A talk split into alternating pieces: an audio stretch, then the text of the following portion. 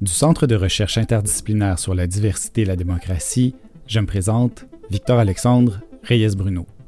Vous écoutez le balado du CRIDAC.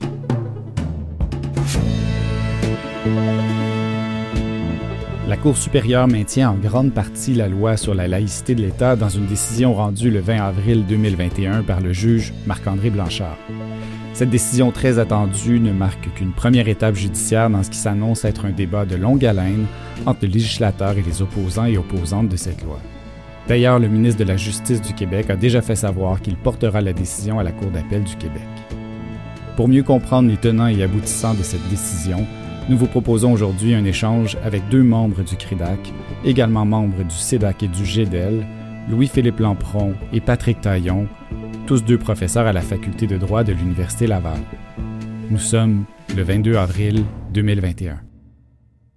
Louis-Philippe, Patrick, bonjour. Bonjour. Bonjour Victor. La décision du juge Blanchard est mitigée et mettra certainement pas un terme au débat sur la laïcité. Euh, au contraire, le jugement semble même raviver des tensions, notamment quant à sa légitimité, en plus de rajouter des couches de complexité euh, au dossier. Mais peut-être avant de rentrer dans le détail de, de, la décision, quelles sont les grandes lignes à retenir pour chacun ici? Peut-être Patrick, tu voudrais commencer? Ben, je pense que si on regarde, il y, a plusieurs parties en présence. Si on regarde un peu ce que chacun cherchait à avoir et ce que chacun a obtenu, on peut avoir un survol assez rapide. Euh, à mon avis, les grands gagnants de la décision, ce sont les commissions scolaires anglophones qui, lors de l'audition, étaient représentées, très très bien représentées, une preuve solide et qui ont réussi à convaincre le juge d'ouvrir, là, euh, certains diront une boîte de Pandore sur l'article 23.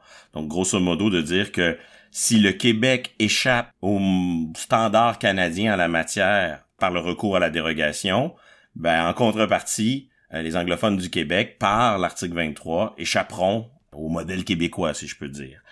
Après, il y a le procureur général du Québec qui semble avoir une victoire en apparence sous réserve de, de, de défaite partielle.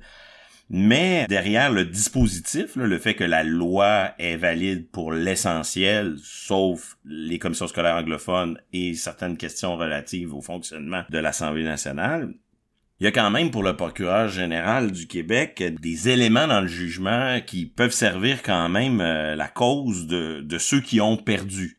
Autrement dit, les autres opposants, on peut penser à Lozon, Hack, bon, toutes ces, ces, ces partis qui euh, souhaitaient défendre la, la liberté d'exprimer des convictions religieuses et de faire sauter la digue qui était l'article 33.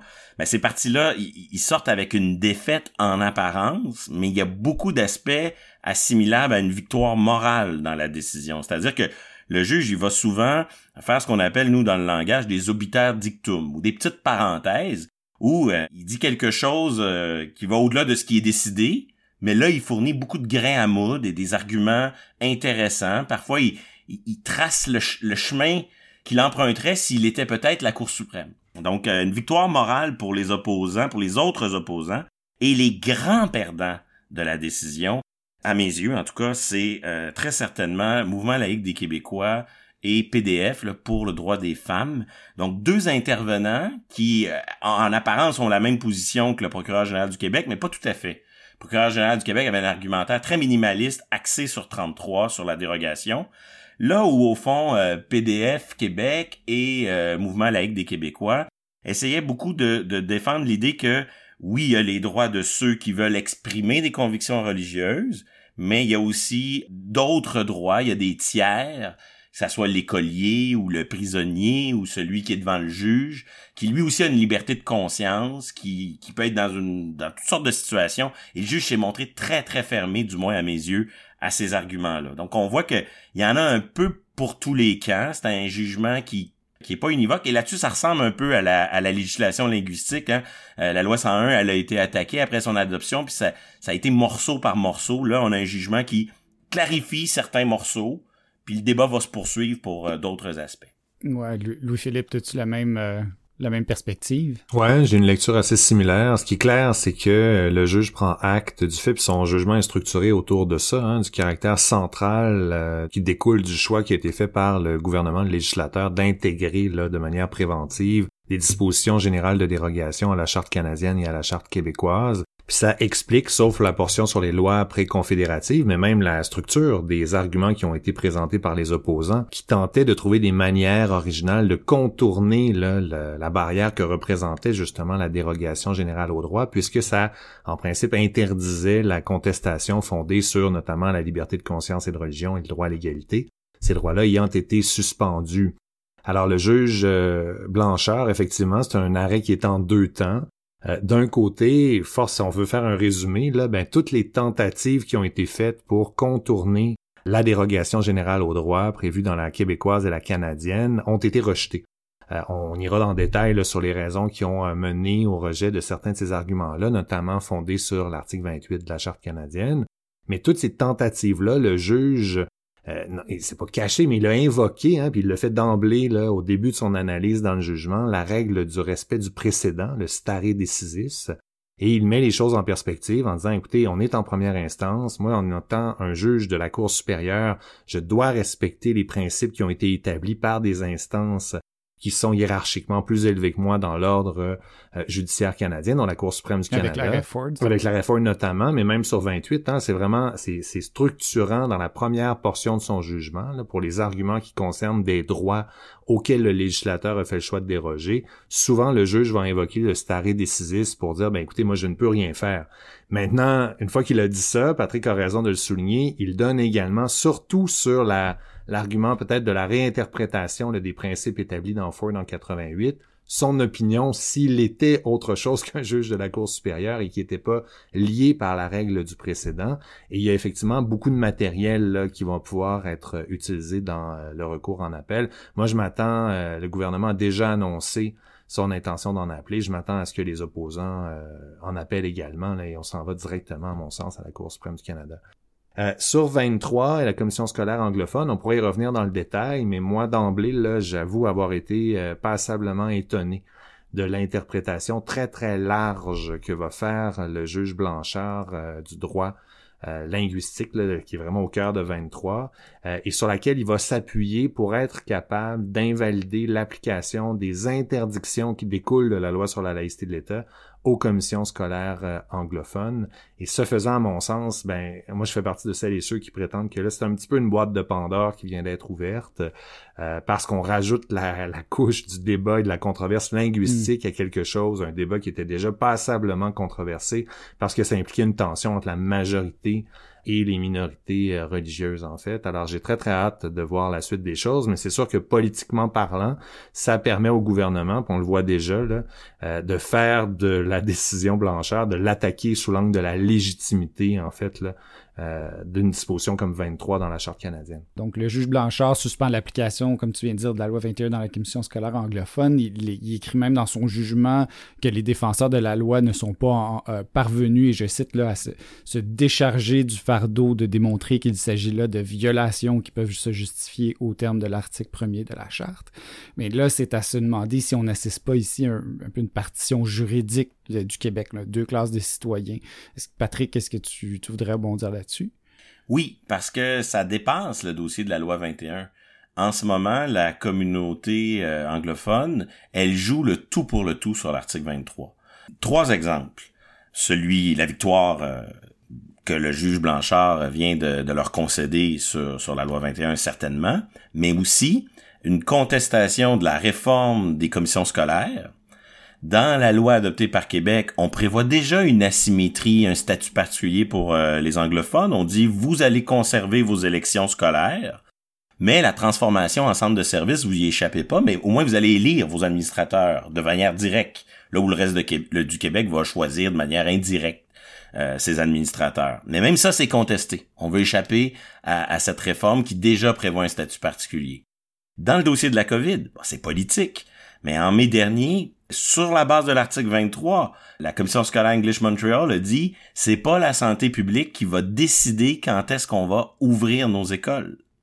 Et donc, euh, il y a l'idée de dire que ce droit de gestion sur les écoles, Ça permettrait même d'adopter des, mesures protectrices si jamais Québec voudrait euh, provoquer une, réouverture des écoles trop rapide. Et encore récemment, là, quand il y a eu une semaine très axée, euh, très instable sur le plan des, règles sanitaires, où le Québec disait les, les écoles secondaires vont, vont, redevenir ouvertes à temps plein, il y a eu des voix dans la communauté anglophone pour dire ben nous on va faire les choses à notre manière.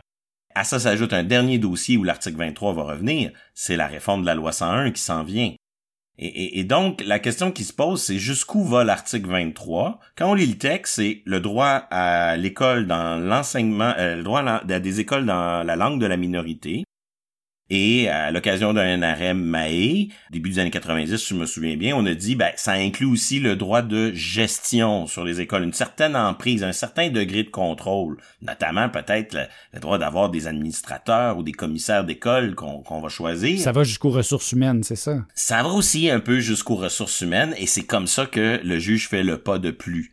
Ça veut dire quoi pour la suite? Est-ce que euh, on, peut se soustraire à des épreuves uniformes? Qu'est-ce que ça veut dire pour les programmes? Est-ce qu'on peut enseigner encore la même histoire euh, partout au Québec? Bon, c'est vraiment une boîte de Pandore et, euh, et là-dessus, le juge, ben, est-ce que c'est une forme d'audace? Il prétend que non. Il dit, moi, je fais juste constater les conséquences concrètes de principes généraux qui existent déjà mais c'est sûr qu'on n'avait pas une décision qui disait précisément que l'article 23 allait aussi loin.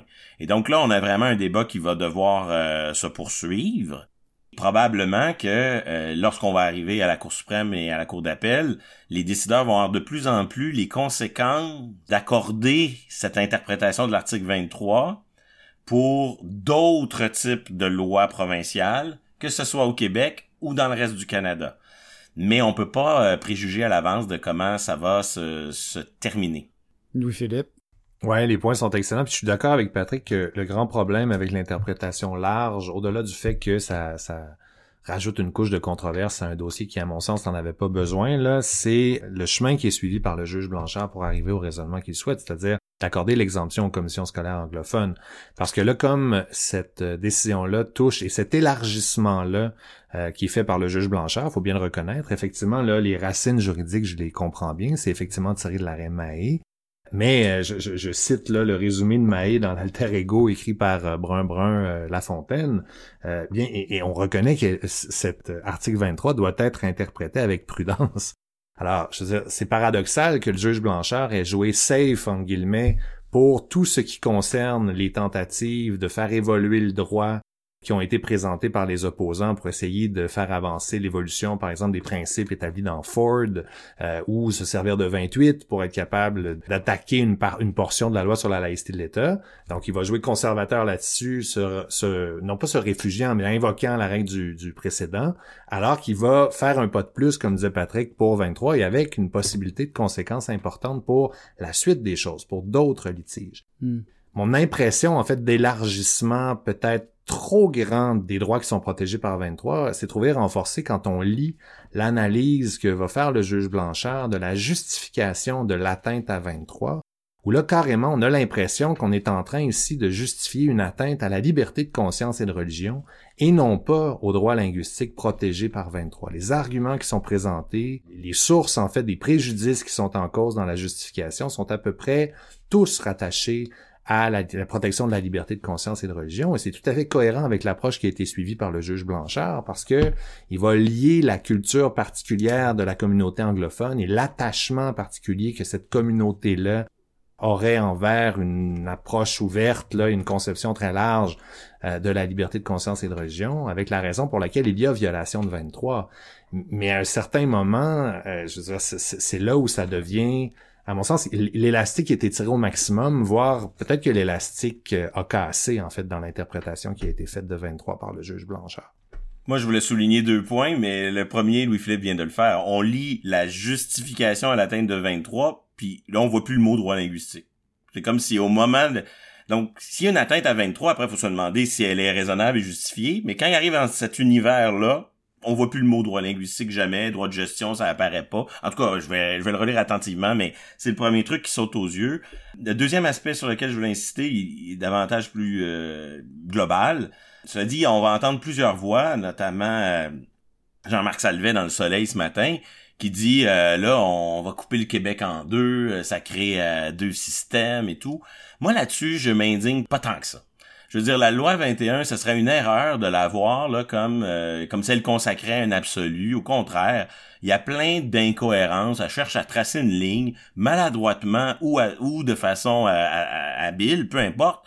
Mais déjà, on rentre dans une école, il y a certains employés qui sont soumis à une obligation de neutralité renforcée, puis il y en a d'autres qui le sont pas.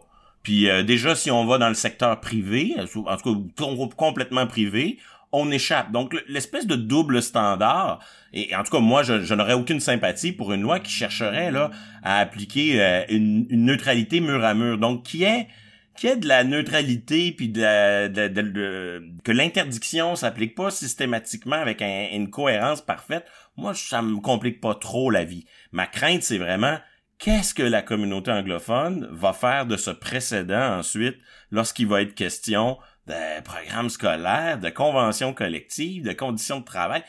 C'est plus ça qui m'inquiète.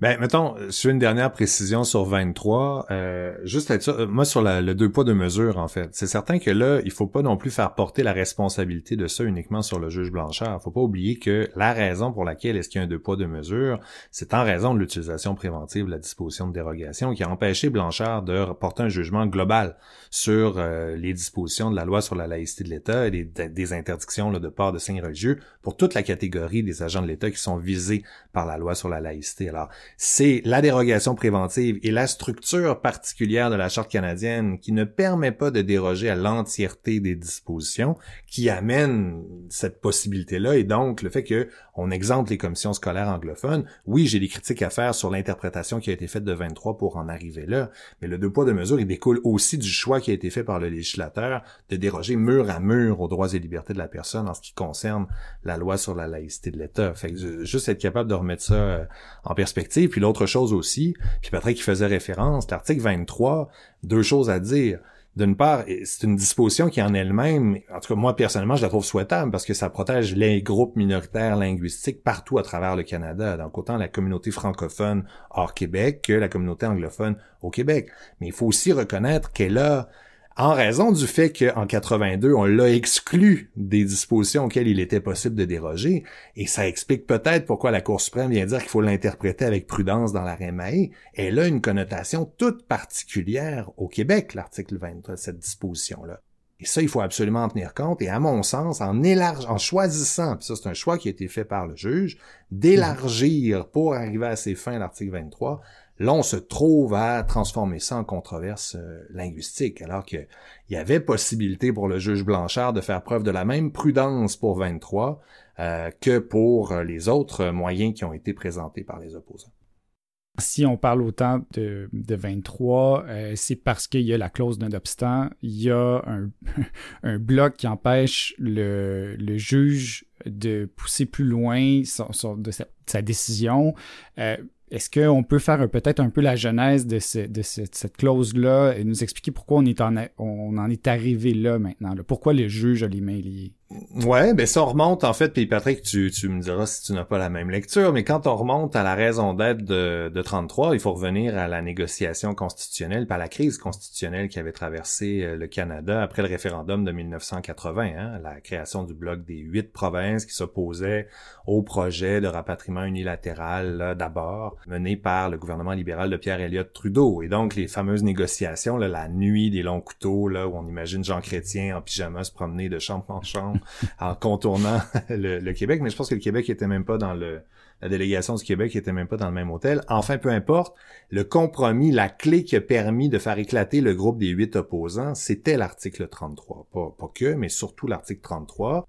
Parce que la crainte de la plupart des provinces, le Québec avait évidemment d'autres préoccupations, là, mais la crainte de la plupart des provinces était que les nouveaux pouvoirs qu'on allait donner au judiciaire et à la Cour suprême du Canada, qui sont tous euh, ces tribunaux-là sont composés de juges nommés par le gouvernement fédéral, ben ça mène à une interprétation plus centralisatrice de la Constitution canadienne. Alors, la manière de rassurer les provinces, ça a été d'intégrer à l'intérieur de cette nouvelle portion de la Constitution écrite l'article 33 en disant, ben écoutez, vous allez avoir le droit du dernier mot. Si, par exemple, vos craintes se matérialisent sur certains enjeux, vous aurez la possibilité de déroger, donc de suspendre l'interprétation qui aura été faite des euh, nouveaux droits et libertés qui ont maintenant valeur constitutionnelle au Canada.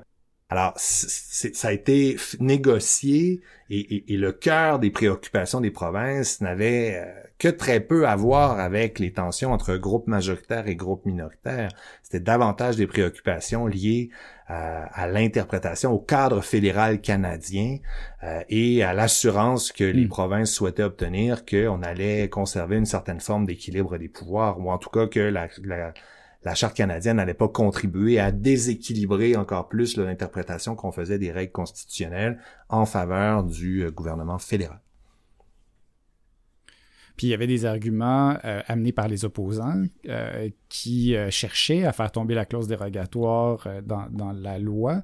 Est-ce que vous pouvez en faire juste un, bref résumé de, peut-être des plus importants arguments qui ont été apportés, puis pourquoi ils n'ont pas été retenus? Ben, les, les, arguments sur la disposition de dérogation, essentiellement, c'est en raison de la nature particulière des droits et libertés de la personne. C'est-à-dire la simplicité. Grosso modo, ça remonte à la réforme faut revenir à la réforme. Le premier jalon, là, c'est 82. Les raisons pour lesquelles est-ce qu'on a intégré à l'intérieur de la Charte canadienne la disposition de dérogation. Mais ensuite, le deuxième jalon qui est fondamental, c'est la réforme où la Cour suprême a eu à se pencher sur un litige qui concernait la réponse politique qui avait été faite par le Québec au rapatriement de la Constitution sans son consentement. Hein. La fameuse clause omnibus où la réaction politique, ça a été de dire, ben, on va déroger au maximum de ce qui nous est permis de déroger. On va intégrer dans toutes les lois québécoises une disposition qui prévoit que les lois québécoises mm. s'appliquent sans égard aux articles 2 et 7 à 15 de la Charte canadienne. Bon. Dans l'arrêt Ford, la Cour suprême a eu un choix, c'est-à-dire de déterminer qu'est-ce que ça prenait pour qu'une dérogation donc la suspension des textes sur les droits fondamentaux, parce que l'analyse que va faire la Cour suprême dans Ford va valoir aussi pour les autres textes supralégislatifs comme la Charte québécoise. Alors, est-ce que le judiciaire a son mot à dire pour euh, remettre en cause les raisons qui font en sorte que on peut euh, suspendre l'application des droits fondamentaux? Et la Cour suprême a fait son lit de manière assez claire dans la réforme en limitant la portée de l'article 33 à de pures conditions de forme. Autrement formulé, dès que le législateur intègre son clairement sans ambiguïté, là, son mm. intention de suspendre l'application d'un des droits auxquels il lui est permis de déroger, ben euh, voilà, les tribunaux sont hors jeu et euh, la clause dérogatoire produit des effets. Donc ça, c'est ce qui a été établi en 1988 dans la Ford.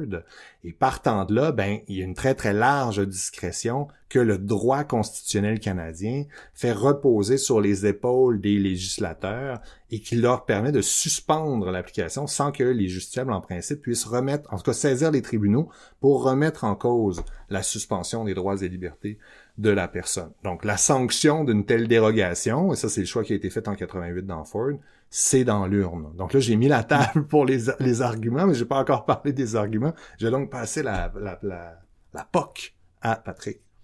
Ouais, je sais pas, je sais pas si je suis le meilleur pour résumer les arguments pour faire sauter la digue que représente l'article 33, parce que moi, je, je tiens beaucoup plus à l'article 33 qu'à la loi 21. Hein. Alors, euh, je, suis plutôt euh, un défenseur de, de ce modèle-là. Oui, on inverse les rôles ici. Hein. Et donc, euh, je, je, comprends la lecture que j'en fais, c'est que on, est dans une situation où il y a un compromis qui a été négocié en 82. Sans ce compromis-là, jamais, parce que toutes les provinces s'y opposaient, sauf l'Ontario et le Nouveau-Brunswick. Donc jamais il y aurait eu de charte.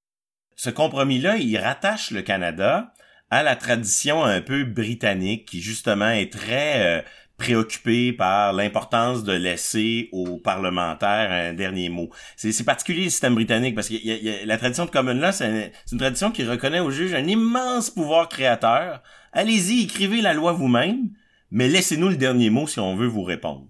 Et donc, la, la, dérogation, c'est le compromis qui nous amène vers ça. Mais là, au fond, depuis, euh, la société évolue, la culture des droits aussi, elle évolue. Et puis, pour beaucoup de monde, notamment les étudiants à qui on enseigne par moment, euh, ça semble un peu déconnecté de leur réalité à eux, l'idée que un législateur pourrait arriver puis dire ben il y a eu deux trois attentats terroristes donc j'adopte une loi pour dire on va pratiquer la, torture nonobstant tel article de la charte canadienne. Donc il y, a un décalage entre euh, ce compromis historique là puis euh, la, crainte, le spectre, euh, l'inquiétude qu'on en fasse un, usage abusif. Donc pour beaucoup de monde dans les opposants, on souhaitait au fond trouver par différentes voies un argument qui permettrait au juge de dire vous pouvez contrôler un exercice, pour le qualifier d'abusif, mettons, qu'on se comprenne, euh, de la dérogation. Puis ça prend différentes formes. Il y en a qui utilisaient des aspects non écrits de la Constitution, euh, sa structure, son architecture. D'autres qui voulaient aller puiser dans euh, une approche plus droit international. Le, juge, lui, par rapport à ça, je trouve qu'il joue franc jeu. Il adopte une lecture du droit tel qu'il est, plutôt straight, plutôt euh, conservatrice, liée par le, le stare decisis et, et, fidèle au compromis qui a été adopté en 82. Et moi, je salue particulièrement, c'est ironique parce que au fond, moi, j'ai participé un peu à cette audience-là pour essayer de convaincre le juge de s'inspirer de ce qui se faisait ailleurs. Ce à quoi le juge dit, j'embarquerai pas là-dedans une seule minute, c'est assez drôle à lire. C'est triste pour euh, notre collègue Coussance, euh, notre collègue Bosset et moi, mais, mais je pense qu'il a bien fait. Mm. Et, et, surtout sur la dérogation, moi, une des craintes que j'avais, c'est qu'ils se mettent à donner un sens à l'article 33, qui serait le sens qu'on lui donnerait pour les dispositions équivalentes dans, par exemple, la Convention européenne des droits de l'homme ou dans des pactes internationaux. Dans ce contexte-là, les dérogations existent, mais au fond, c'est comme pour... Euh, c'est une logique que le législateur peut déroger, mais pas pour certains droits qui seraient comme le noyau dur d'une dignité humaine, une espèce de jus cogens, un droit international impératif. Et là, justement, dans la CEDH, bon, on peut pas déroger à la torture, mais on peut peut-être à la vie privée, mettons. Au Canada, c'est pas ça du tout. Au Canada, il y a comme peut-être une naïveté, mais une espèce de confiance dans l'élu qui veut que les droits les plus graves, le législateur peut y déroger. La vie, la sécurité, etc. Puis au fond, il y a une cohérence derrière la dérogation, une cohérence spécifiquement canadienne, le juge le dit. Les exceptions à la dérogation expliquent son, son, sens, son objet, sa finalité. Au fond, c'est quoi les droits qui, qui, échappent à la dérogation? C'est pas des droits plus importants, mais ils ont une cohérence mm. avec fédéralisme, donc la liberté de circulation, on peut pas y déroger, c'est pas parce que c'est si important, c'est parce que on veut pas que les provinces, dans une dynamique fédérale provinciale, se mettent à venir nuire à cet aspect-là qui est lié au fédéralisme. Et l'article 23 dont on parlait tantôt, c'est-à-dire la, dualité, on veut pas que les provinces commencent à jouer, euh, euh, à utiliser 33 contre leur minorité linguistique. Et l'autre droit auquel on peut pas déroger, c'est euh, tout ce qui touche au droit politique, donc le droit de vote et le droit de se porter candidat. Puis là, on la voit encore la cohérence, c'est au nom d'une conception on va dire classique, majoritaire, parlementaire de la démocratie, on, vous avez le droit de déroger. Vous n'allez pas déroger pour euh, scier la branche sur laquelle vous êtes assis. Vous n'allez pas déroger pour saper la démocratie euh, majoritaire, représentative, etc. Mm. Fait que c'est ça notre cohérence autour de l'article 33. Puis le juge, il semble la la, la reconnaître. Puis là, après, il exprime ses préférences. Et ça, c'est euh, quand même assez intéressant il juge sévèrement l'utilisation de la dérogation. Il, donne raison à Louis-Philippe, hein, qui a souvent dit euh, la dérogation seulement si nécessaire. Et là, euh, on sait même pas ce que, ce que les tribunaux en pensent de cette loi-là. Moi, je pense qu'on savait déjà ce qu'ils pensaient de la loi 62, mais bon, c'est bien correct. Euh, c'est vers moitié vide, vers moitié plein. Mais, mais la question euh, ici qui est intéressante, c'est que le juge, il porte euh, des jugements de valeur assez sévères. Il va dire, euh, par exemple, que lorsque le Québec dérogeait systématiquement dans toutes ses lois à la Charte canadienne, c'était moins pire que dans cette loi, parce que dans celle-ci, il déroge aussi à la Charte québécoise, et donc, au fond, il échappe à toute forme de contrôle par le juge. Ça, c'est une conclusion assez vive qui, quand je parlais de victoire morale pour les opposants, hmm. ben ça, c'en est une pour eux. Et, par contre, les opposants, eux autres, ils essayaient de trouver une façon de... OK, parce que c'est ça la difficulté. OK, le juge va se mêler de l'utilisation de, la dérogation, mais ça va être comment il va s'y prendre? Et est-ce qu'il va dire, euh, dès que c'est abusif, ça va trop loin, euh, j'utilise un critère de justification?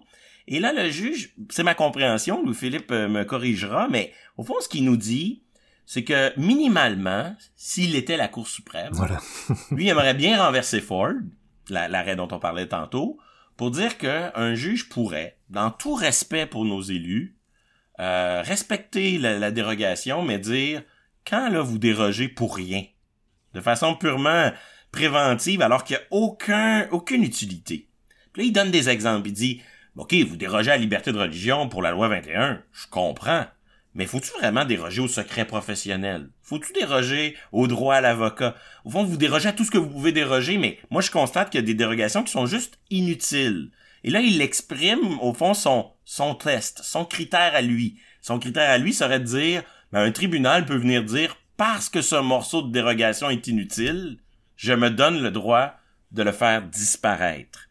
Et, et moi qui, euh, a priori, est plutôt fermé à ce qu'un juge contrôle les dérogations, j'ai quand même reçu ce message avec du moins un minimum d'ouverture d'esprit. J'ai pas trouvé ça inintéressant, même si je suis psychologiquement euh, prédisposé à être hostile à cela. J'avoue que c'est intéressant.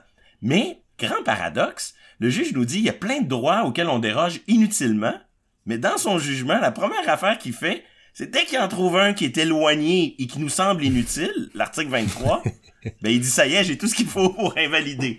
Alors là-dessus, il y, a, un paradoxe dans la décision du juge Blanchard, mais bon, c'est la beauté de la chose. Euh, il nous dit il y a un bout qui est inutile, vous pourriez vous en passer. Philippe, tu, oui, vas-y. Je, suis très heureux qu'on finisse par avoir ce débat autrement que par médias interposés. Euh, sur la question de la dérogation et la raison pour laquelle ça fait couler beaucoup d'angles, puis Patrick, tu l'as bien souligné, c'est la question du contre-pouvoir. Essentiellement, ce que les opposants tentaient de faire, c'est même au cœur du commentaire que va faire l'obitaire, que va faire le juge Blanchard, c'est qu'est-ce qui se passe si la, la, la discrétion sans garde-fou qui a été conféré aux législateurs au pluriel dans Ford en 88, ça mène à l'utilisation abusive d'une suspension des droits fondamentaux. Et donc, c'est pas pour rien qu'on appelle ça un bazooka en matière de droits et libertés de la personne. Je veux dire, règle générale, quand on parle de suspension des droits fondamentaux, ben on parle d'interdire, donc de retirer les droits et l'exercice des droits et libertés de la personne au justiciable. Alors, ce n'est pas rien. Maintenant, tout est une question de contexte. Et justement, le contexte, quand on fait des parallèles avec d'autres moments dans l'histoire, notamment euh, la réponse au rapatriement unilatéral, la, euh, pas unilatéral, mais sans, le consentement du, Québec voilà, euh, de la Constitution en 82, ben c'est une, raison politique en fait qui justifiait pourquoi est-ce qu'on dérogeait à 2 et 7 à 15 et on ne dérogeait pas aux droits et libertés de manière supralégislative parce que la Charte québécoise demeurait toujours en vigueur à l'époque, donc dans la foulée de 1982. Donc on ciblait le caractère illégitime de ce texte constitutionnel-là, auquel le Québec n'avait pas consenti, sans passer à la trappe l'entièreté des droits et libertés de la personne. Bon, là le contexte de la loi 21, et c'est au cœur de tout ce litige-là, c'est l'impact que ces deux interdictions-là parce que dans la loi 21, puis bon, c'est, ma lecture des choses, on peut en avoir une autre bien sûr, mais essentiellement, le seul rajout qu'on va faire à l'état actuel du droit ben pas l'état actuel parce que la, loi 21 s'applique, mais l'état antérieur du droit, c'est deux interdictions. Interdiction du droit de certains agents de l'État, les agents en situation d'autorité, de porter des signes religieux. Je note au passage que sur cette lecture, le juge cite Louis-Philippe Lampron. Absolument. Dans un, dans un article publié et il achète cet argument-là. Euh, et, et, j'aurai l'occasion de nuancer plus tard, mais, oui, c'est très intéressant que le juge a été séduit par cette lecture. Euh, je m'arrête ici.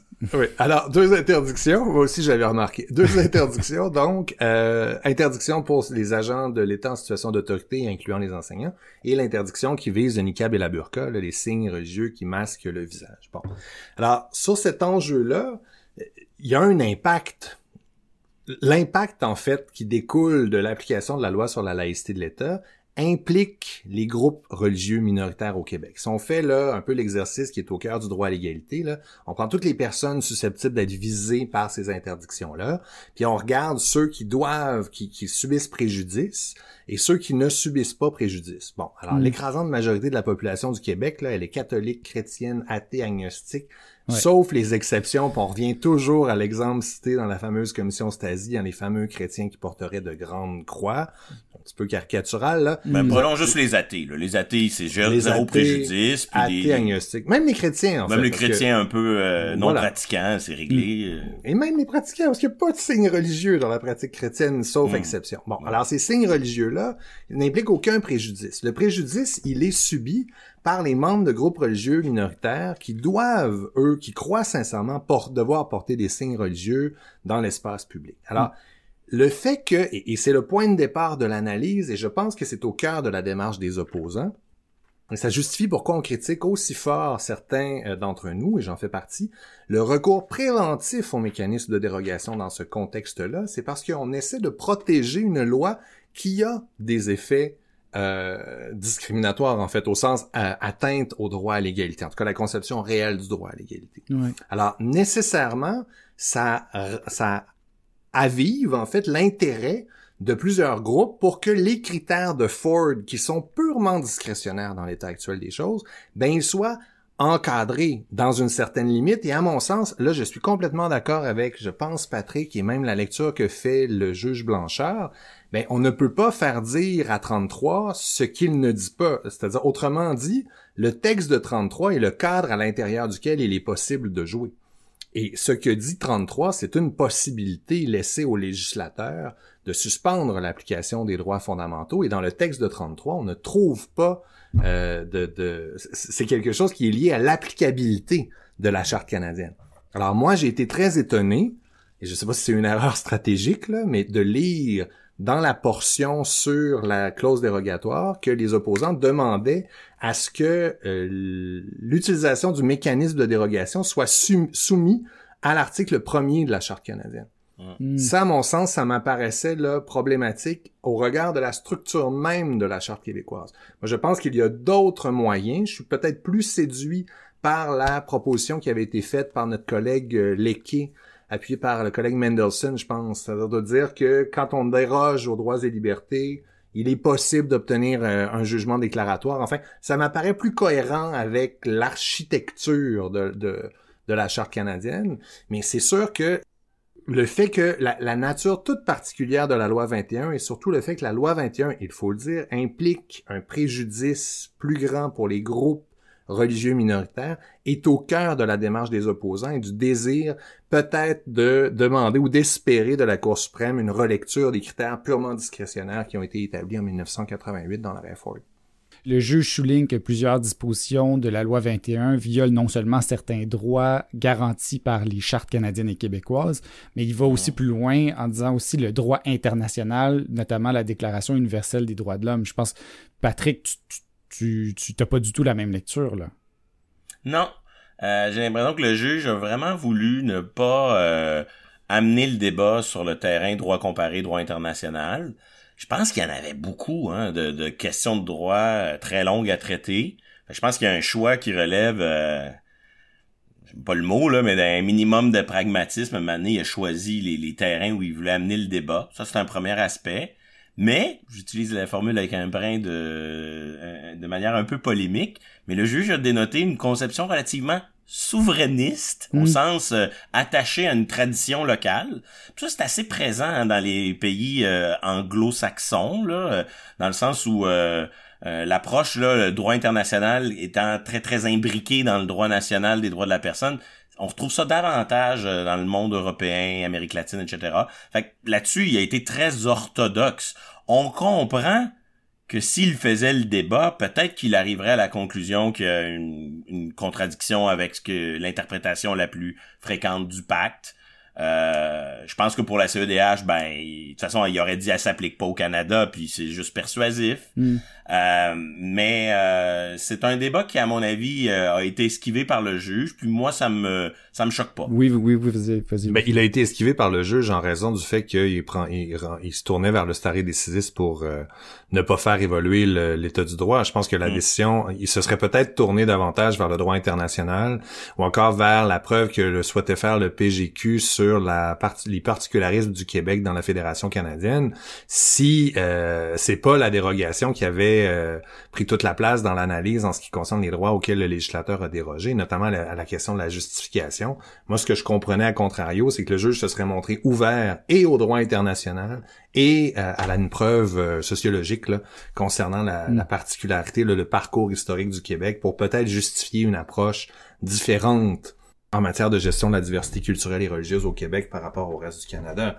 Mais comme là, le débat, le, PGQ n'a pas fait de preuves, ça c'est assez audacieux par ailleurs, pas fait de preuves en ce qui concerne la justification des atteintes aux droits en se disant, ils, sont vraiment allés all-in sur la dérogation. c'est assez, enfin, on pourrait y revenir sur, on parle de stratégie, là, je veux dire, il y a des conséquences à ça. Hmm. Ben, de l'autre côté, ce que le juge dit, ben, écoutez, on fera pas le débat sur l'article premier, donc, cette preuve-là, elle aurait été pertinente sur l'article premier, et donc, je, je, je la rejette, j'en tiens pas compte. Patrick, tu voulais partager tes impressions sur la lecture du, de la loi faite par le juge?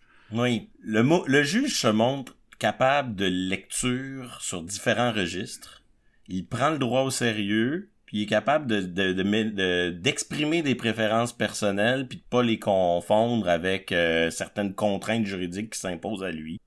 Autant je trouve que dans son traitement des aspects factuels du dossier, moi c'est, là où j'ai trouvé son travail un peu plus euh, critiquable. J'oserais même dire un peu biaisé. Je pense que c'est peut-être le propre de ces dossiers où euh, on s'apprête à donner tort à des gens qui mènent un combat fort légitime, mais donc probablement que c'est le jeu de montrer une grande empathie à l'endroit de leur lecture des faits. Mais par moment, j'ai souligné quelques, passages où euh, le, ressenti des plaignants, c'est la réalité. Moi, j'ai pas de problème à ce qu'on débatte devant les tribunaux du ressenti, euh, les effets préjudiciables, euh, euh, les conséquences indirectes que peut avoir certaines normes.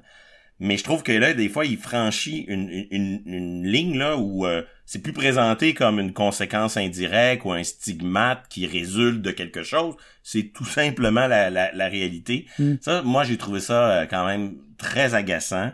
Et ça se prolonge dans sa lecture de la loi. Il cite d'ailleurs Louis-Philippe, qui, à mon avis, a le grand mérite de proposer une lecture de ces choses beaucoup plus nuancée que le juge. Mais le juge va utiliser là euh, euh, cette loi-là, elle a pour objet assez peu de choses. Comme Louis-Philippe le dit tantôt, elle introduit des, interdictions. Puis à quelque part, les promoteurs de la loi sont un peu responsables de ça. Ils ont tellement amené le débat sur les interdictions que là, maintenant, quand c'est débattu devant les tribunaux, c'est normal que ça prenne le devant de la scène. Mais je trouve que le juge fait un traitement inéquitable, je, pèse le mot, de la petite part, toute, toute, toute petite, mais néanmoins réelle, de noblesse que dans cette loi, et qu'on retrouve notamment aux articles 1, 2 et 3. C'est-à-dire l'idée que souvent là, j'ai l'impression qu'il définit la laïcité comme il a dû l'apprendre dans son enfance, pour un enfant de la Révolution tranquille, le juge Blanchard, est laïque, ce qui n'est plus religieux. Et il y a des passages où il le dit là, euh, la laïcité, c'est l'absence, c'est, c'est, c'est faire en sorte que le religieux disparaît. Ça, c'est une vision de la laïcité très réductrice. Euh, jamais notre collègue euh, partagerait ça comme vision et c'est pas du tout ce qui a amené devant le Mm. juge, comme de nombreuses personnes qui ont essayé de montrer que bon, la laïcité au fond, ce serait comme une façon d'établir un équilibre entre les les différents droits dont il est question à l'article 2, donc oui, la liberté individuelle d'exprimer des religions, je pense que c'est le piège de ce débat-là. Il y a tellement de mauvaises raisons de défendre la loi que les bonnes raisons finissent par disparaître. Et des fois, c'est vrai aussi pour le camp opposé. Et, et, donc, le juge tombe vraiment dans une lecture là où lui, il, il oppose radicalement laïcité et liberté individuelle d'exprimer des convictions religieuses, comme si l'un ne comprenait pas l'autre. Euh, la laïcité vise à garantir une version Mm. de la liberté de religion qui est peut-être pas aussi euh, large que dans sa version traditionnelle canadienne, mais elle existe néanmoins. Puis ça, je trouve que là-dessus, il y a, une conception euh, très très réductrice. Puis je pense que c'est là où ça, c'est là où il manque un peu de fair play. Mais bon, probablement qu'il sent pas le besoin d'être généreux à l'endroit d'une loi qui, de toute manière, il, ne l'aime pas. Et en plus, il s'apprête à la confirmer. Et je pense que le même traitement se répercute. Puis je m'arrête ensuite, je m'excuse d'être long, mais le, le même traitement se répercute aussi pour toute une panoplie de subtilités qui touche notamment au tiers. C'est-à-dire qu'il a une conception des faits qui est très axée sur la situation factuelle des plaignantes. Et moi, je, je ne conteste pas du tout qu'il y a des qu'il y a des gens qui portent des signes religieux par euh, libre choix, par conviction, croyance sincère, sans pression autour d'eux, qui vivent pas ça comme euh, comme euh, une oppression ou quoi que ce soit. Ça va de soi. Il faut accepter cette version-là. Elle existe. Ouais. Mais c'est pas la seule possible. Et ça, la, la défaite cuisante, son, son refus d'écouter minimalement les prétentions du mouvement laïque des, Québécois, Euh, je dis pas que après il faut pas les pondérer les droits des autres, les droits des tiers, le, droit du petit écolier, sa liberté de conscience versus le, droit du professeur de d'afficher ses convictions. Oui, ça doit être pondéré. Puis au moment de la pondération, toutes sortes de lectures sont possibles. Mais lui, on dirait qu'il veut même pas concéder un mètre là à l'idée que les autres aussi ont des situations. On a par exemple des femmes qui sont aussi issues des minorités donc, si on est préoccupé par les droits des minorités, les minorités, c'est pas juste un bloc qu'on essentialise. Il y, a, plusieurs façons de vivre sa situation minoritaire. Et on a des femmes qui ont demandé l'asile politique pour venir ici parce qu'elles voulaient quitter une forme d'oppression religieuse. Et donc, c'est certain que pour cette personne-là, sa liberté de conscience, elle la vit pas de la même façon que moi quand j'envoie mes enfants à l'école. Effectivement, moi, quand j'envoie mes enfants à l'école, peux trouver ça très, très, très salutaire qu'ils soient exposés à une diversité de convictions religieuses. Je pense que c'est souhaitable. Je pense que la loi 21, à quelque part, elle permet ça, parce que les élèves continuent à exprimer ce qu'ils sont. Puis moi, cet aspect-là, j'y tiens.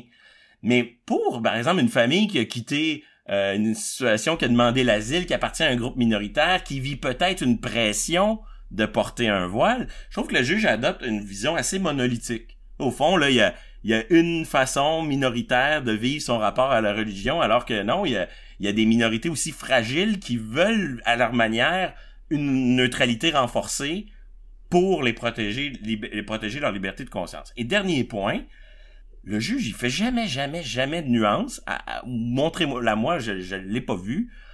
Jamais le juge fait une distinction entre l'interdiction 1 et l'interdiction 2.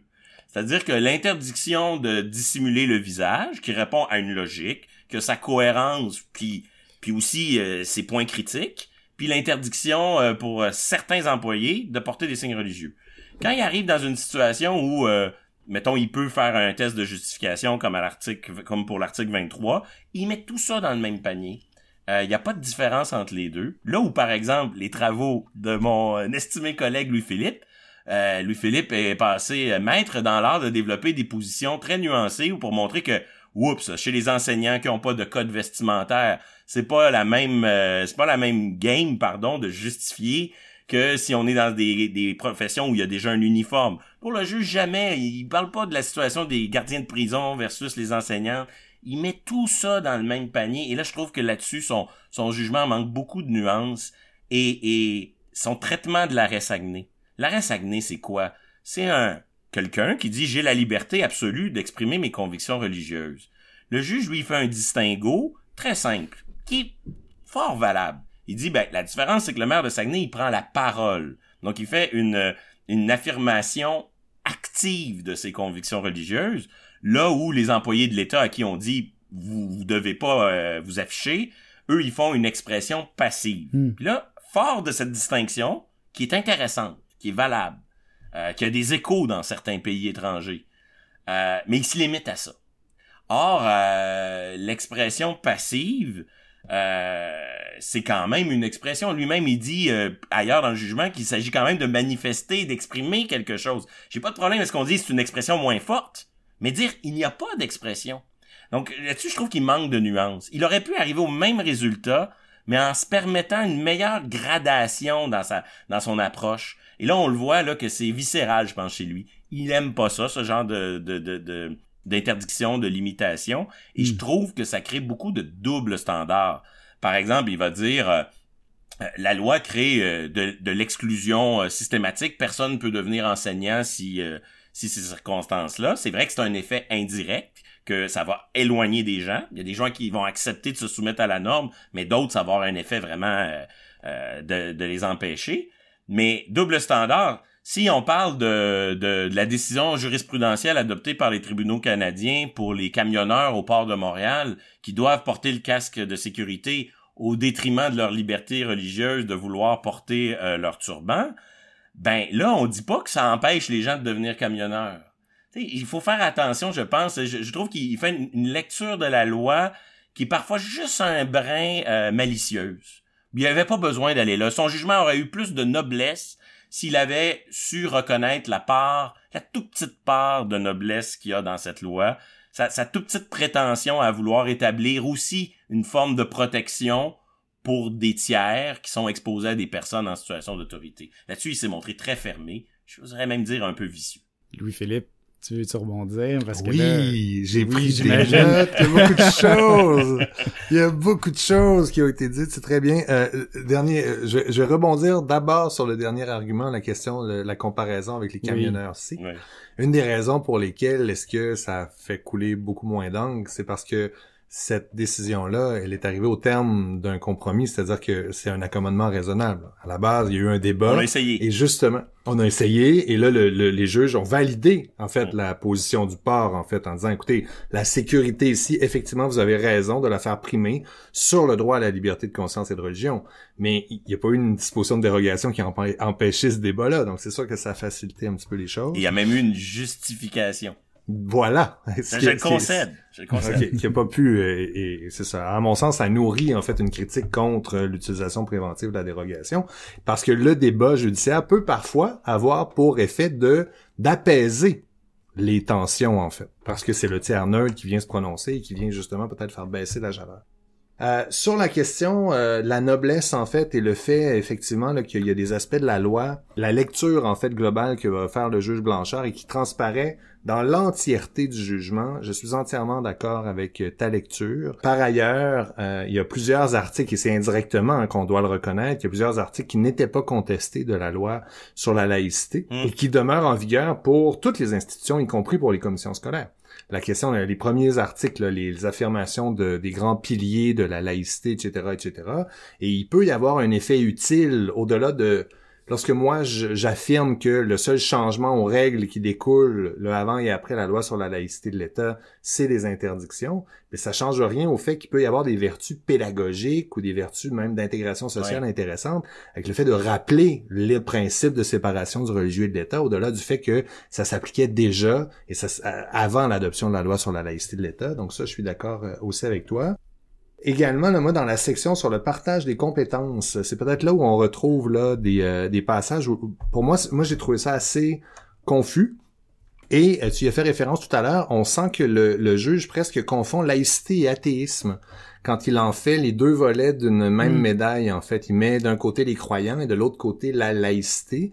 Et c'est dans les mêmes passages où il affirme que l'objet de la loi est religieux.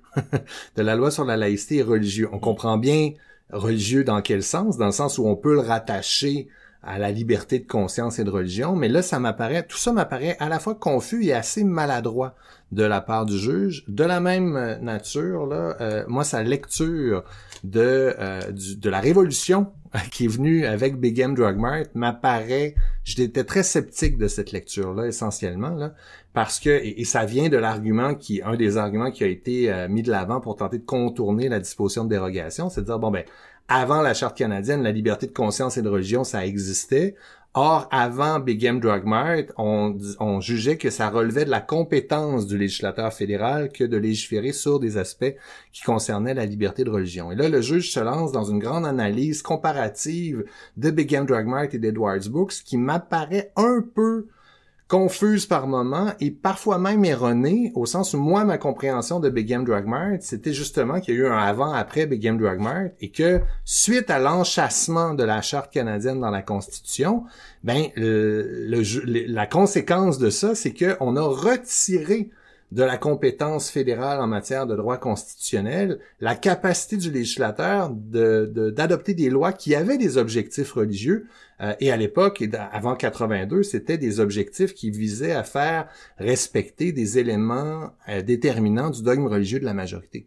Et ça, enfin, c'est très, très, vraiment, cette analyse-là ne m'apparaît absolument pas euh, convaincante. Alors, d'accord aussi. Et on voit dans le contentieux sur le partage que c'est pas euh, le même degré de, de précision que le contentieux sur les droits et libertés. Hein.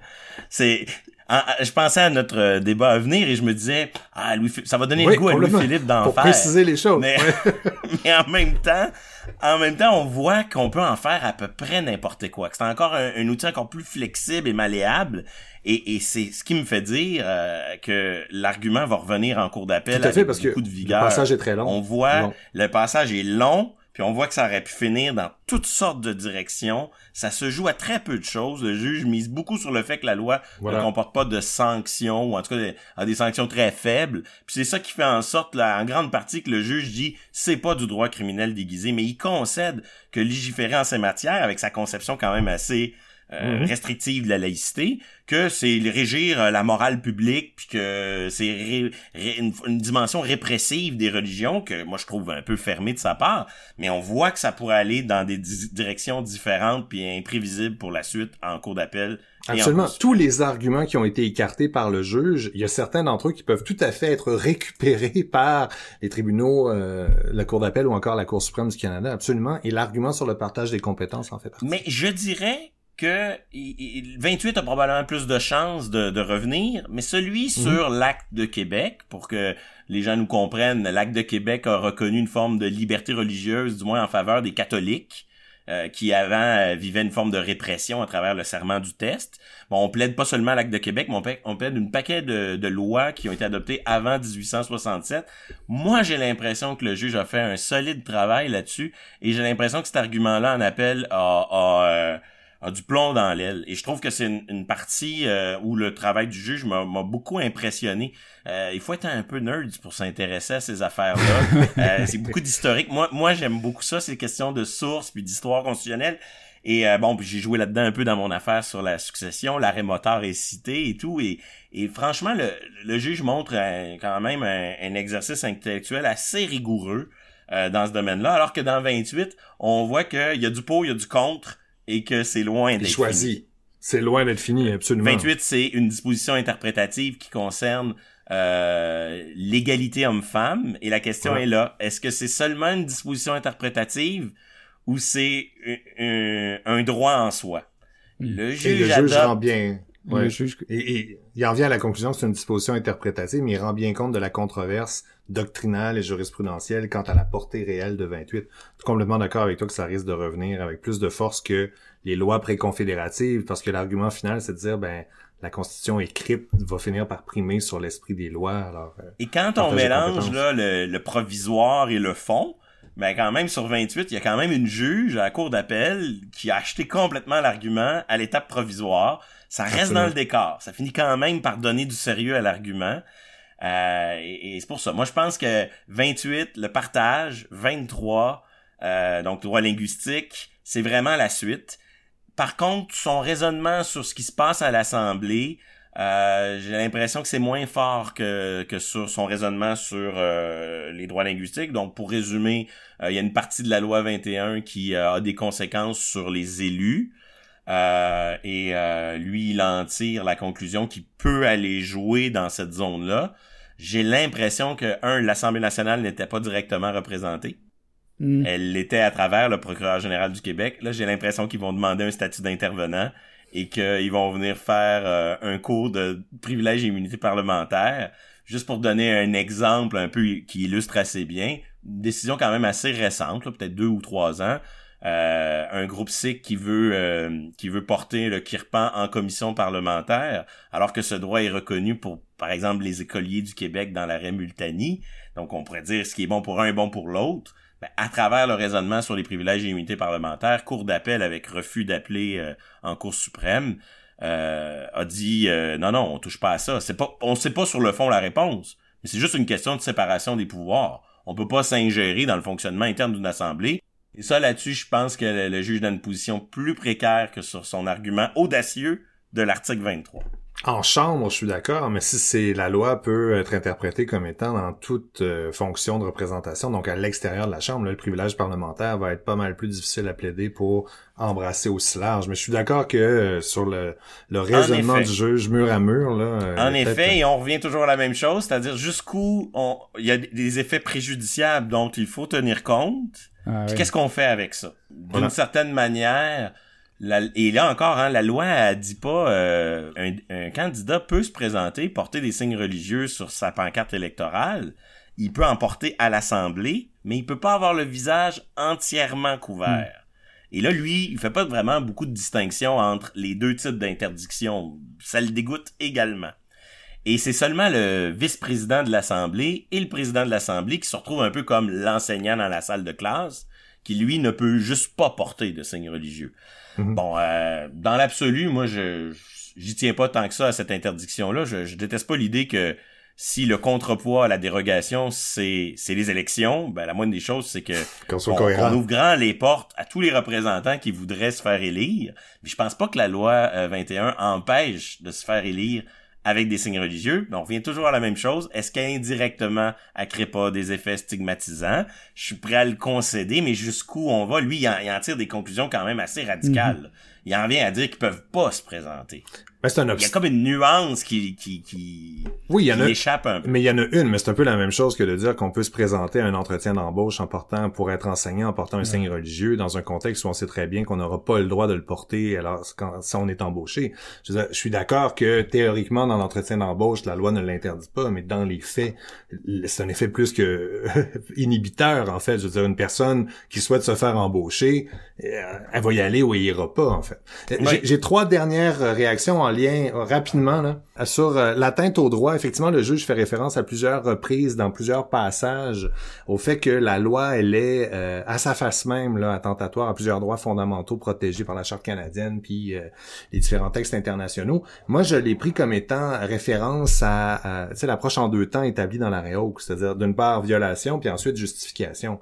Je pense que c'est- il faut reconnaître le fait que la loi sur la laïcité, la question c'est pas de savoir si elle est restrictive de certains droits fondamentaux. La question c'est de savoir si l'État aurait la capacité de justifier cette atteinte-là. Moi, j'ai l'impression que c'est dans ce sens-là que le juge se permet de revenir sur le fait que c'est presque une notoriété publique qu'il y a des restrictions qui découlent des deux interdictions euh, qui, qui ont été euh, intégrées dans la loi sur la laïcité, mais le nerf de la guerre, à savoir si c'est compatible avec la charte canadienne, ben il peut pas faire le débat parce que la dérogation l'en empêche, ça se passerait à l'étape de la justification. c'est un problème de notre discipline. Voilà. On utilise des mots très chargés et euh, bon, il y en a qui euh, utilisent violation de la charte seulement lorsque c'est violation non justifiée. Tout à fait. Ça me semble un usage plus prudent. Puis il y en a qui utilisent le mot violation dès qu'il y a un droit qui est mis en cause, dont on peut légitimement débattre. Et effectivement, le juge là-dessus, il y a des réflexes qui viennent un peu brouiller les cartes. Et ça, je trouve que ça contribue à charger le propos inutile. Absolument. Ça charge, effectivement. On voit, on Mm. voit très bien ce que le juge pense de la loi. Il Et fait à ce jeu-là, il aurait dû au moins, dans ce cas-là, dire que la liberté de conscience des tiers, ben, elle est aussi probablement mise en cause, mais à pondérer dans une juste mesure, forme euh, passive d'expression religieuse, forme euh, active, puis là, il y aurait eu Mais des... là, ça, ouais, sur le droit des tiers, là, et la, la- le fait qu'il écarte effectivement du revers de la main la posture mise de l'avant par euh, PDF Québec et euh, le mouvement laïque du Québec. Euh, et et on, on va prendre ensemble l'autre argument, là, donc celui que tu as formulé en lien avec l'interprétation qu'il fait de MLQ contre Saguenay. Euh, sur la question du droit des tiers, ben, la jurisprudence canadienne a eu à se prononcer à plusieurs reprises là-dessus, sur l'impact notamment d'un signe religieux qui est porté par un agent de l'État sur la liberté de conscience de la personne avec qui euh, le- le- moi j'ai pas de conviction religieuse, je fais affaire avec un policier, c'est la, la, la Grant notamment, euh, qui porte un turban dans son uniforme et donc je prétends que c'est une atteinte à mon droit de ne pas avoir de conviction religieuse ou que c'est l'imposition que me fait cet agent-là de ses convictions religieuses. Et effectivement, c'est même au cœur de la distinction du changement d'approche entre le régime français, la laïcité à la française, plus républicaine, où on va prendre tout ensemble en disant l'institution est neutre, les agents qui travaillent pour cette institution-là doivent également être neutres, autant dans l'expression active que dans la, la représentation là, qu'ils vont faire par rapport au public, et le droit canadien qui part à l'inverse de la liberté de conscience et de religion, et en disant c'est la neutralité religieuse de l'État qui compte, et c'est au cœur de MLQ contre Saguenay. C'est pas juste parce qu'il prend la parole qu'il va se faire taper sur les doigts. Le maire Tremblay, c'est parce qu'il a parlé des deux côtés de la bouche et que la preuve va être contre lui. Le maire Mhm. Tremblay, à la fois, tente de défendre la prière en disant qu'elle est ouverte à tous et que c'est davantage culturel, elle n'est pas chrétienne, mais, et la Cour suprême lui reproche, euh, quand on lui met un micro sous le nez, il dit qu'il fait ce combat-là pour le Christ, parce que quand il va être de l'autre côté, il va être bien content de dire qu'il a défendu son nom. À un certain moment, la Cour va faire 1 plus 1 égale 2, et va dire, écoutez, vous ne pouvez pas à la fois défendre, c'est un artifice finalement que le fait que la prière soit culturelle. Dans les faits, et vous, vous, vous êtes celui qui est responsable de l'adoption du règlement en cause, et c'est dans le contexte où vous êtes le maire d'une municipalité, cette prière-là se tient au début des assemblées délibérantes. Alors, au-delà de ce que fait et du comportement du maire Tremblay, ce qui pose problème, c'est, et c'est au cœur du principe de la neutralité religieuse de l'État à la canadienne, qui s'appliquait au Québec avant la loi sur la laïcité de l'État, c'est le fait de contraindre autrui à respecter sa conviction. Et c'est pour ça que la distinction entre un, signe religieux et un acte de prosélytisme actif, c'est-à-dire, et on a eu un exemple, je pense, une infirmière récemment qui a été blâmée par son ordre professionnel parce qu'elle prenait des positions avec ses patients qui, de vous à moi, ne faisait absolument aucun sens. Euh, je pense que c'était dans des situations, il me semble, d'avortement, puis elle commençait à remettre en cause euh, le, les raisons qui pouvaient mener à une interruption volontaire de grossesse en alléguant le fait que Dieu euh, serait serait déçu, que sais-je encore. Ça, c'est un acte de violation manifeste du devoir de neutralité religieuse qui s'impose à tous les agents de l'État, enseignants comme euh, préposés aux bénéficiaires, en vertu des règles qui s'appliquent en droit québécois avant la loi sur la laïcité de l'État.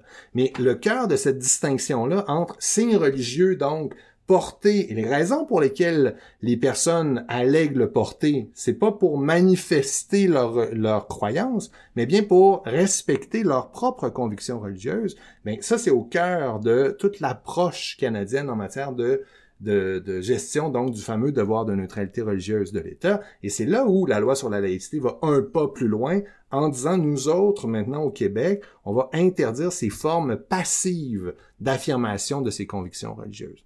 Alors c'est dans ce sens-là que le juge va l'écarter complètement le droit des tiers. Très brièvement, il y a quand même plus de gradation et de nuances dans le propos de Louis-Philippe que dans le, discours du juge qui lui se réfugie de tant que c'est en silence, le débat est clos. C'est intéressant la dimension passive active. Moi je pense que ça peut même être au cœur de ce qui fait la différence quand quand on trace une ligne, mais c'est pas le seul indice possible et je remarque en tout cas dans la jurisprudence étrangère que j'ai un peu consulté, ce qu'on voit là c'est que c'est multifactoriel si tu rencontres, euh, il y a une décision de la Cour constitutionnelle allemande qui est remarquable là-dessus parce qu'il y a un débat euh, majorité euh, et dissidence très vif. Et, l'enjeu, c'est ça dépend aussi quelle fonction. si tu rencontres un agent de l'État une fois de temps en temps, c'est pas la même chose que si c'est une relation quotidienne tous les jours qui, qui vise à influencer par tous les moyens. Mais encore là, il y a l'enjeu actif-passif. Et dans cette jurisprudence étrangère, on inclut toujours l'idée qu'il pourrait exister une circonstance où les droits des tiers sont en cause. Louis-Philippe nous le rappelle qu'au Canada, elle existe, cette possibilité-là. Quand on les juge, là, lui, ça n'existe pas. En tout cas, ça fait pas partie de son horizon factuel dans lequel il résonne. Et c'est pour ça que, au fond, on est face à deux revendications de droit assez absolutistes. D'un côté, des gens qui disent ma liberté d'exprimer des convictions devrait connaître le moins de limites possibles, sinon aucune. Et de l'autre côté, des gens qui disent la liberté de conscience de celui qui, est face à ça, elle devrait être très, très, très large. Mais il me semble qu'on pourrait en concéder un peu puis dire, oui, après, c'est une question de justification, puis on verra ça euh, dans d'autres euh, dans d'autres forums, du moins.